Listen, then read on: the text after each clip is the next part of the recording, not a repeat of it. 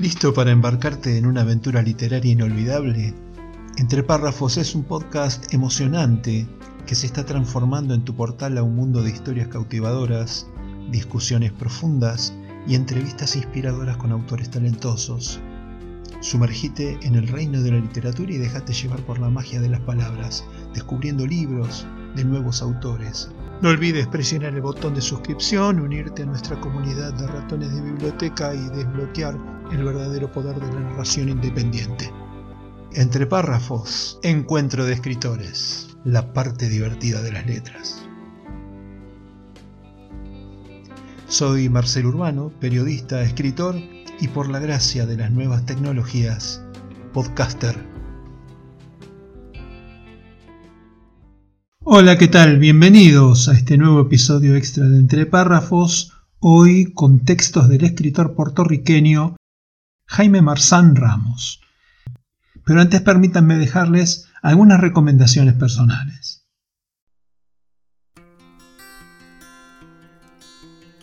Quiero invitarte a que me sigas en mis redes, podés hacerlo por Facebook, Instagram, YouTube, etc. Con tu apoyo puedo seguir creciendo para entregar mejores programas cada vez más atractivos. También podés suscribirte desde mi sitio web al newsletter en el que cada miércoles comparto mis notas periodísticas, siempre sobre temas de la literatura y su relación con la realidad nacional e internacional. Dale, dame tu like, déjame tu comentario en YouTube o en las notas del podcast en mi web.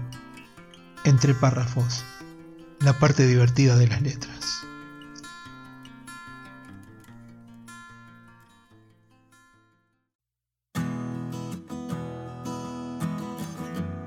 No olvides presionar el botón de suscripción, unirte a nuestra comunidad de ratones de biblioteca y desbloquear el verdadero poder de la narración independiente.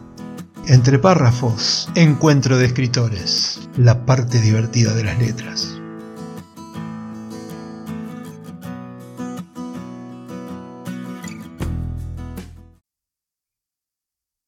Ahora sí, vamos con los textos de Jaime Marzán Ramos de su libro de cuentos Cuolema, cuentos que rondan por la muerte. Como ratón entre gatos. Recuerdo mi llegada a la casa del faro. Era una vetusta construcción capaz de engañar con su fachada a quien se le acercara. Yo lo hice, como todos los demás, por el polvoriento y serpenteante camino de arcilla roja que lleva al visitante hasta la puerta principal del caserón, que a la distancia parece brillar, vestido, como estaba, de blanco. Sentado sobre un horizonte azul, el ancho edificio de la planta, que más que casa de faro parecía un fortín, seguía el antiguo parecer árabe sobre lo arquitectónico. Su sobrio exterior no ofrecía indicios de lo que le espera al visitante, una vez transpone el umbral hacia su interior. ¿Y qué interior? Detrás de una enorme y pesada doble puerta de ausubo, adornada con tachones, goznes, aldabas y cadenas de bronce que no daban muestra de lo que allí se guardaba con tanto celo, se presentaba a la vista del llegado un brilloso piso de madera amarilla que se deslizaba hasta la pared del fondo. Sobre esta un tríptico de ventanas abiertas al mar dejaba entrar una constante brisa y el salado paisaje marino natural del lugar. El espacio abierto que dominaba su ambiente, sin muebles, ejercía tal fuerza sobre quienes les visitaban que, con solo pisar la primera de aquellas tablas, se sentía uno flotar hacia el interior. Era una maravilla. Todas las paredes interiores del caserón estaban cubiertas con pinturas, tapices, esculturas, raras manualidades y toda clase de objetos de arte. La patética de Beethoven se dejaba escuchar tenue, llenando el aire por medio de varios diminutos altoparlantes que yacían simulados y escondidos entre tanta sublime obra. Una voz melodiosa y dulce me apartó del sueño que había comenzado a vivir y me invitó, por aquí, por favor, su obra lo espera. Sin alternativa la seguí. Como si continuara flotando sobre las tablas amarillas, Me dirigí hacia el final del salón que comenzaba a mi izquierda. Al fondo, sola y dominante, sobre el resplandeciente marco que le hacía la pared blanca que la sujetaba, colgaba El sitio de los ingleses de José Campeche y Jordán, mostrando la última derrota anglicana en el Caribe. Debía cuidar su transporte a Inglaterra, donde sería exhibida por orden de sus majestades en el castillo de Windsor.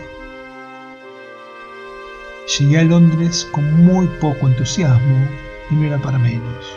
No sabía lo que me esperaba. Allí me encontré sumido de repente en una ciudad sucia, gris, húmeda y fría, con cientos de miles, quizá millones, de gentes caminando apresuradamente hacia todas partes, con otros cientos de miles o millones más, haciendo lo mismo pero en dirección contraria. El ruido del tráfico vehicular y lo impoluto e irritante de la atmósfera me decían que debería terminar mi misión tan pronto como me fuera posible, por el bien de mi salud. Dudé poder sobrevivir por mucho tiempo en un ambiente como ese, así es que me di prisa. Luego de un largo y frustrante rato de espera, abordé un taxi manejado por una guapísima cuarentona, con tan mala suerte que al poco rato, luego de haber recorrido un corto tramo, nos quedamos sin gasolina. Lo siento mucho, señor, me dijo. Sentí que era la misma voz de la casa del faro, solo que esta mujer la había sazonado con su inconfundible acento inglés. El marcador de combustible está averiado. No tengo forma de saber cuánta gasolina llevo en el tanque. Si quiere, continuó de forma apologética, puede esperar aquí mientras voy en busca de Petro, o bien puede tomar otro taxi, como usted prefiera. Miré alrededor y comprobé que en aquel bullicio, entre tantos hombres con paraguas y bombines negros y tanta mujer con el cabello escondido bajo pañoletas de nylon, como copias unos de otros, escurriéndose entre todo aquel barullo, el conseguir otro taxi sería casi un milagro. Mejor le acompaño, le dije a la vez que la relevaba del recipiente plástico que deberíamos llenar en la estación de gasolina más cercana. De inmediato echamos a caminar por entre la marejada de gente que colmaba el ancho espacio de las aceras. Ella se me adelantaba un tanto y logré apreciar sus anchas y bamboleantes caderas. Esta camina rápido y sabroso, me dijo, caribeña. Llegó un momento en que temí que se me perdiera entre aquel gentío. Algo aprensivo, se me ocurrió echarle la mano a la punta de la pañoleta que le bajaba por la espalda para mantener con ella un contacto físico, algún punto de anclaje, pero dudándolo, dejé escapar la oportunidad de hacerlo. Ella se adelantaba con sorprendente agilidad y al bajar unas escaleras que me pareció no llevaban a una estación del metro, la perdí de vista y allí quedé, solo, totalmente solo, insertado en una multitud. Los típicos síntomas del miedo que siente el que está perdido comenzaron a invadirme. La acentuación de los latidos del corazón, la presión sanguínea manifestándose sobre mis sienes, el sudor frío que ya inundaba mi frente, mojaba mis manos y opacaba mis lentes, la sequedad de los labios, Ah, allá va, le dije a nadie. Rápido, pero inseguro, seguía la mujer descendiendo a un nuevo mundo, iluminado por cientos de pequeños soles ambarinos. En algún lugar de esta mancha debe andar Dante escondido, me dije. Buscaba a un taxista sin taxi, a una pañoleta entre cientos de miles de trapos de nylon enredada con otros cientos de miles de paraguas y bombines, y me di cuenta de que vivía la locura del perdido. Comencé a sentir una especie de vacío, uno que, de pronto, sentí que se llenaba con el tufo a lana vieja que despedía cada cuerpo a mi alrededor. A esto le siguió el olor cáustico que se crea con la quema eléctrica del oxígeno y el empujón que propina la súbita toma de espacio que logra esa masa invisible de aire que llega justo antes que el tren a la estación. El ruido, que de ausente llega a ser ensordecedor, lo cundía todo. como avisando la llegada de un desastre. El choque de metal contra metal, el chirrido de unos frenos aplicados y la repentina presencia de un gris culebrón que ruidosamente se aparejaba con un andén antes de vomitar más gente, complicó mi búsqueda. La he perdido, sin remedio, creo, pensé. Y allí me quedé, irremediablemente solo, observando cómo aquella enorme colmena continúa sin pausa produciendo y recibiendo más y más humanidad. Cientos de miles de cuerpos que, como muertos caminantes, brotan de no sé cuántos niveles catacumbosos para lanzarse a las calles que yacen sobre mi cabeza, casi en igual o en mayor número a los que de arriba entran, y se funden con los que aquí ya estamos, esperando para tomar el lugar de los que se van o aguardando para hacerle lugar a los que se quedan. De pronto siento que me tiran de la manga, giro y ahí está ella, con una cara de arlequín que me produce una sonrisa nerviosa. ¿Cómo me encontró? Fue fácil. Usted es el único por aquí cerca que luce perdido, pálido como la misma muerte y cargando un recipiente rojo para el petro. Sobresale como un ratón entre gatos. Venga, ya separé un turno en la gasolinera. Nos atenderán en menos de una hora. ¿Cómo? pensé acentuando mi sentir con un gesto de incredulidad. Siguiéndolo una vez más, fijado en sus anchas y bamboleantes caderas, recordé de repente la pintura de Campeche. La había dejado abandonada a su suerte en el taxi, desprovista de seguridad, junto a mi equipaje.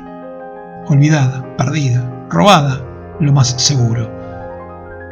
Cerré los ojos y me vi de vuelta frente al caserón del faro, con el camino en arcilla roja a mis espaldas, cubierto de polvo, mirando a la enorme y pesada doble puerta de Ausubo, adornada con tachones, goznes, aldabas y cadenas de bronce que estaba entreabierta.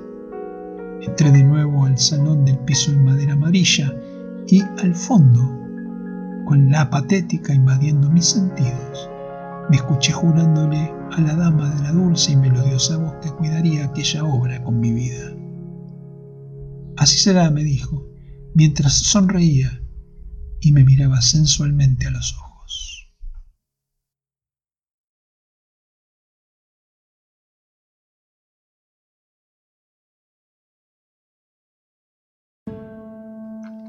Paréntesis. En un mundo de hechos, la muerte es un hecho más. Octavio Paz. Estaba hecha de la misma materia que los sueños, de la misma cosa con la que se hacen los relámpagos o los vientos y las cosas etéreas que merodean por la vida. Allí estaba y de pronto, ¡puf! se me transformó en una estrella y se me perdió entre tantas otras. Alguna gente es así, me dije, queriéndome conformar a lo ineludible.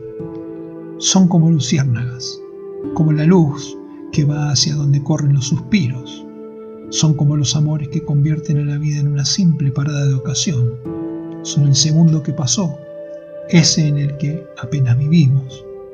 Son lo que no regresa, lo que no enterramos. Son paréntesis, hechas de la misma materia que los sueños. Asunto concluido. Un tema hurtado de El arca de la memoria de Dinora Cortés Vélez. Mira cómo te ha dejado la vida. Ayer eras un todo, hoy eres un nada. Ahora te corrompes lentamente mientras te mido palmo a palmo. Te lavo con agua de manzanilla y peino tu escaso cabello con la mejor de mis peinillas. Escondo tu rigidez con polvo de arroz. Suavizo tus cicatrices. Relleno los surcos de tu cara, de tu cuello y de tus manos. Mira cómo la vida te ha dejado Solo en tu sueño ausente el sentido y secos tus lagrimales, mirándote por dentro, mudo el corazón, tiesos los pulmones, la piel fría y amarillenta, desnuda, callada.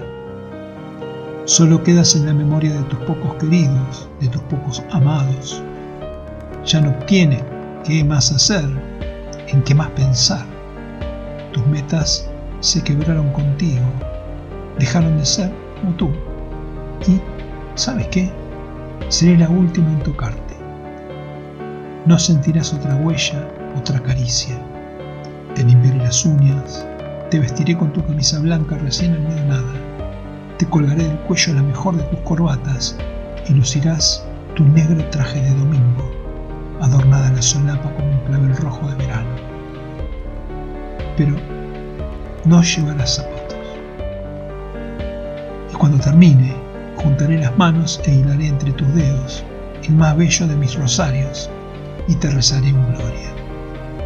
Mira cómo te ha dejado la vida Mira cómo la vida te ha dejado para los gusanos.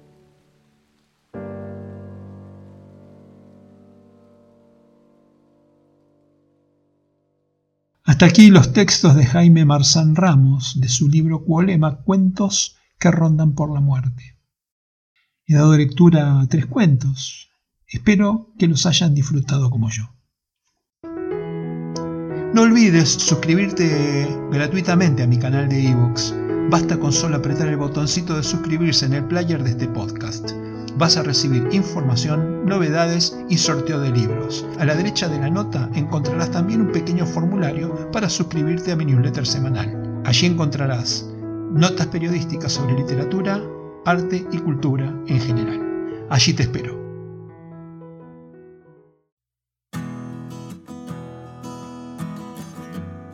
No olvides presionar el botón de suscripción, unirte a nuestra comunidad de ratones de biblioteca y desbloquear el verdadero poder de la narración independiente. Entre párrafos, encuentro de escritores, la parte divertida de las letras.